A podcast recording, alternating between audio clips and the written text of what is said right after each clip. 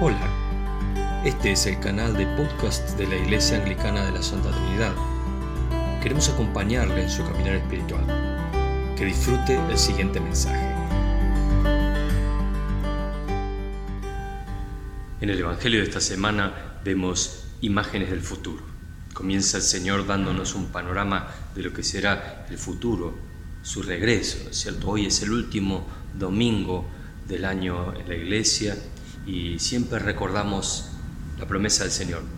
Él va a regresar, va a volver, va a regresar y va a regresar en un carácter diferente de aquel en que se fue. El Señor vino en su primera aparición pública al hombre, vino para salvarlo, vino para redimirlo.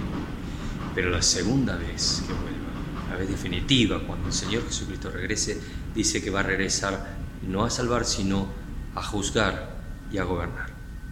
Allí se consumará el reino de Dios. Cuando el Hijo del Hombre venga en su gloria, con todos los ángeles se sentará en el trono. Va a venir y va a venir a juzgar y a gobernar.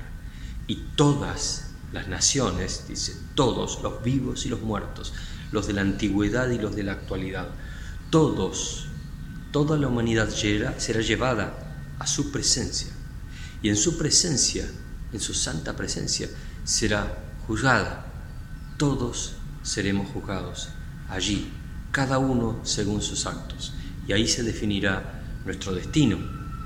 Tremenda decisión la que tiene que tomar. Pero es una decisión que ya se viene gestando con las vidas de las personas. Los que respondieron con sus vidas a este llamamiento de Dios son bienvenidos al reino definitivo de Dios. Entonces el rey dirá a los que están a su derecha, vengan ustedes a quienes mi Padre ha bendecido, reciban su herencia, bendición, bienvenidos. Finalmente llegó el día, llegó el momento definitivo, el momento donde habrá paz perpetua con Dios, felicidad perpetua, donde va a haber alegría, donde va a haber paz, donde no va a haber preocupaciones ni enfermedad, no va a haber angustias de ninguna especie. Ese es el momento que nuestro corazón, nuestra alma anhela. Si volvemos a la palabra del Antiguo Testamento que nos leyeron más temprano, vemos también en el libro de Ezequiel esta profecía de Dios donde nos dice, así dice el Señor Omnipotente, yo mismo me encargaré de buscar y de cuidar a mi rebaño. Dios mismo es el que hace esto, Dios mismo es el que va a buscar a su rebaño. Vino hecho hombre como Jesús para redimirlo, para darle forma, para darle el camino para poder ir finalmente a su reino, a su reino eterno.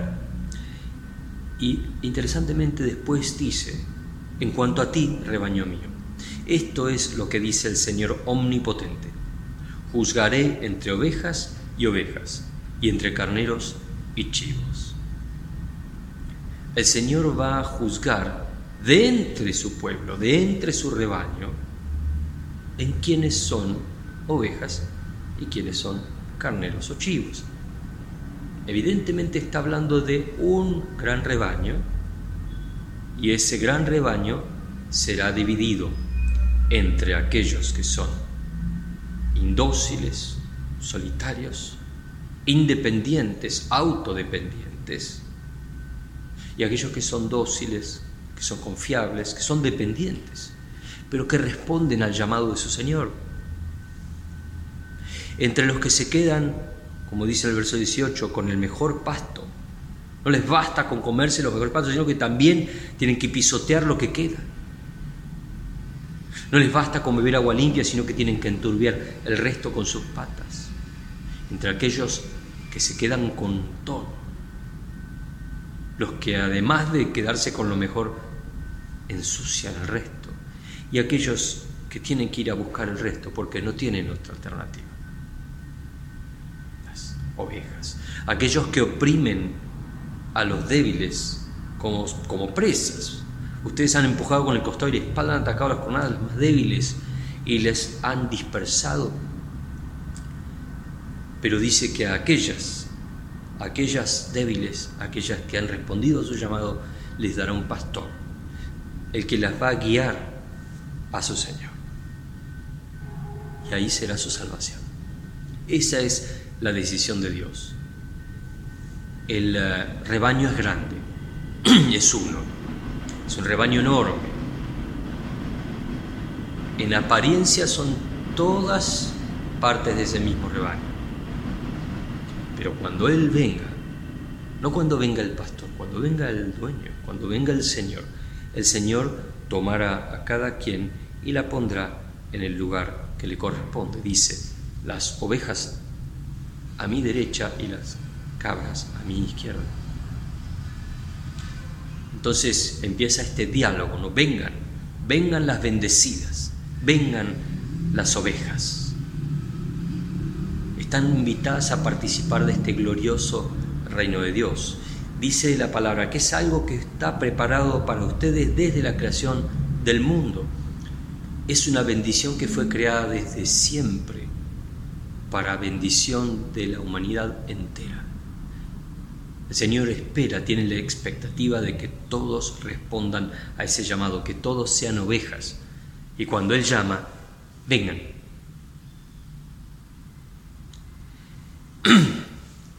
¿Cuál es la condición para ser oveja entonces? Bueno, claramente por lo que dice aquí, la condición es ver. Ver a Cristo en la otra persona. Parece ser la condición que nos hace ovejas o no. Porque dice, cuando tuve hambre ustedes me dieron de comer, cuando tuve sed me dieron de beber, cuando este, estuve enfermo me atendieron, cuando estuve en la casa me visitaron, cuando sentí la necesidad de ese otro como propia, cuando sentí que la necesidad de los siervos de Dios era mi necesidad, entonces soy una oveja de Dios, porque demuestro que respondí a su llamado, a sus intenciones.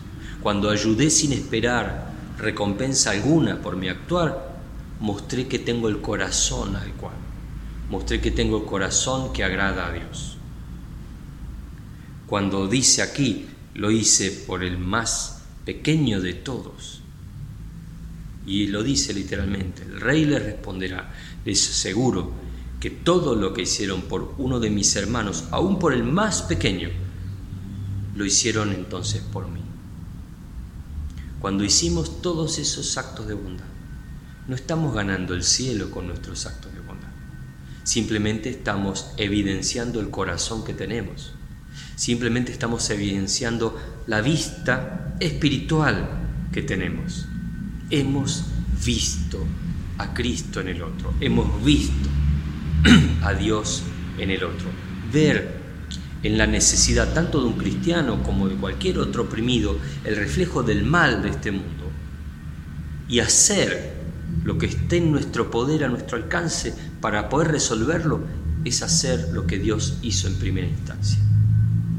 Esa es la prueba efectiva de que somos parte no solo del rebaño, sino que somos ovejas del rebaño, sino que somos aquellos que van a ser puestos en la mano derecha de Dios y van a ser invitados a participar de esa plenitud. No por las obras, sino que las obras demuestran nuestro corazón. El corazón determina eso, el corazón nos moviliza, nos mueve, nos hace sentir en el otro esa necesidad, nos hace tener esa empatía de decir, ¿Y si me pasase a mí qué? No me gustaría, como dijo el Señor en otra ocasión, hagan con ustedes aquello que con, los otros, aquello que quisieran que hagan con ustedes. En esa misma condición, esa condición de empatía tiene que ver con eso, con entender la necesidad del otro como propia, con entender la necesidad del otro como un síntoma del mal en este mundo. Si es que hay necesidad, si es que hay dolor, si hay, es que hay enfermedad, si hay que hay esclavitud, si es que hay cualquiera de esas condiciones, es síntoma, no es causa, es síntoma de un mundo erróneo, de un mundo en pecado, de un mundo que tiene que ser completamente redimido y que está en proceso de redención. Cuando yo logro ver eso, cuando logro ver más allá de la apariencia física, más allá del, aroma de, más allá de la cultura, más allá de, de la tez, más allá de todas esas cosas, estoy empezando a ver como Dios, como Dios ve, como Jesús ve, como Jesús nos ve. Cuando logro hacer eso, es que el Espíritu de Dios está habitando en mí y me está abriendo los ojos espirituales, me está poniendo los otros lentes, los lentes que pueden ver más allá de lo aparente. Estoy viendo con los ojos de Dios. Cuando me animo a inmiscuirme con la necesidad del otro, estoy empezando a ser aquel que Dios quiere que yo sea. Ahora bien, lamentablemente, hay quienes no se animan a ver. Hay quienes miran también, pero no ven. Son tremendas palabras lo que dice acá. Eh, perdón, pero la expresión es muy fuerte. Dice, malditos. Maldito. ¿Y qué es maldito? Sino lo opuesto a bendito. Maldito, bendito, es lo opuesto. Al bendito es una palabra fuerte, pero es objetiva. Los malditos son aquellos que no son benditos, los que no son bendecidos, los que no reciben bendición. ¿Por qué? Porque han tomado otros caminos, porque han elegido otras opciones. Las malas opciones. Para ellos, tristemente, hay otro destino.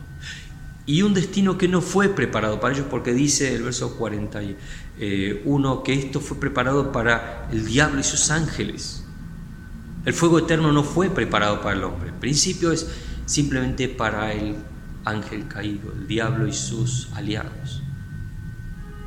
Pero aquellos que no siguieron el camino de Dios, aquellos que se apartaron del amor de Dios, aquellos que volitivamente eligen no tener nada que ver con Dios, ¿qué otro camino tienen?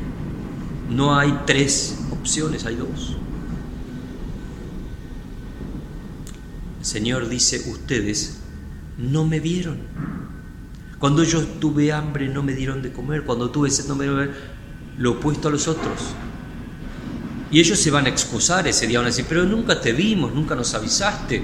¿Y dónde estabas con tu este, túnica que te teníamos que ver con tu barba, Jesús? Eh, no, no, estabas como en las películas, no tenías ojos verdes como el de la película. ¿Dónde estabas? Yo no te vi. Y el Señor le va a decir, ¿a dónde estabas mirando que no me viste? Porque estuve todo el tiempo enfrente tuyo. Estuve en el que tenías al lado, en el vecino que tenía ese problema, en la persona que necesitaba una ayuda, en aquel que estaba esperando un llamado tuyo, en aquel, en ese, en el otro ¿Qué hiciste por mí, por mi obra? Todo el tiempo estuve ahí. El problema es que algunas personas no tienen ojos para ver más allá porque se están mirando a sí mismos. Como decimos aquí, se está mirando el ombligo, no puede ver otra cosa. Están en una autosuficiencia, en el egocentrismo tan típico de este tiempo no ve más allá. Otros ven lo que quieren ver, quizás son muy religiosos, pero son legalistas. Algunos quizás están mirando para otro lado, con cierto grado de hipocresía, con una cierta tranquilidad de nominalidad religiosa, haciendo cosas lindas y buenas, pero su corazón no estaba ahí. y muchos otros, tristemente, ni siquiera tenían esos lentes espirituales de que hablábamos hace un rato. No tenían ojos espirituales para ver. Hay una hermosa anécdota que ilustra bien esto. En un hospital en Nueva York hace muchos años, un obstetra se acercó para dar las condolencias a un papá que estaba muy ansioso y esperaba buenas noticias. Tristemente no, no las tenía. Dijo, lamento Señor decirle que hicimos todo lo posible, todo lo que está en nuestras manos para salvar la vida del pequeño, pero solo pudo vivir dos horas. No estaba en condiciones de seguir. Y en medio del dolor inenarrable de una pérdida así, el padre lo miró y le dijo, yo he leído recientemente que se necesitan ojos para trasplantes de córnea, para devolverle la vista a alguien. ¿Servirán los de mi bebé? El médico asombrado, me imagino la situación, eh, le dijo, por supuesto que sí. Por supuesto.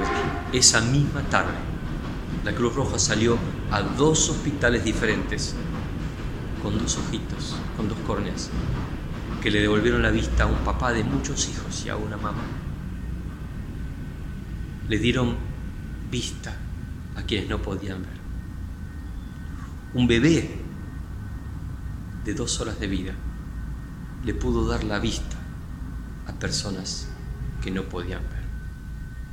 Y otro bebé hace dos mil años que vino acá para ser sacrificado nos dio vida eterna a todas las personas, a toda la humanidad.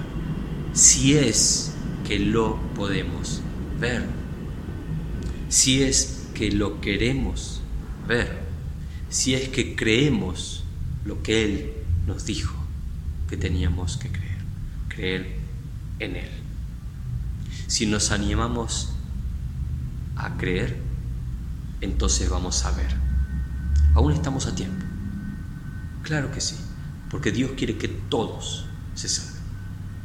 Pero para ellos debemos ser ovejas, debemos ser humildes, debemos responder al llamado de Dios, debemos creerle creer en su voz, responder a su voz. De ese modo vamos a ver con otros ojos el mundo que nos rodea. Vamos a ver con otros ojos a las otras personas. Nos vamos a animar a ver más allá de lo evidente. Esperamos que el mensaje haya sido de bendición para su vida. Si no lo ha hecho aún, puede suscribirse para recibir el aviso de los próximos. Por consultas o para apoyar esta tarea, puede escribir a lomas.anglicana.org.ar. Bendiciones.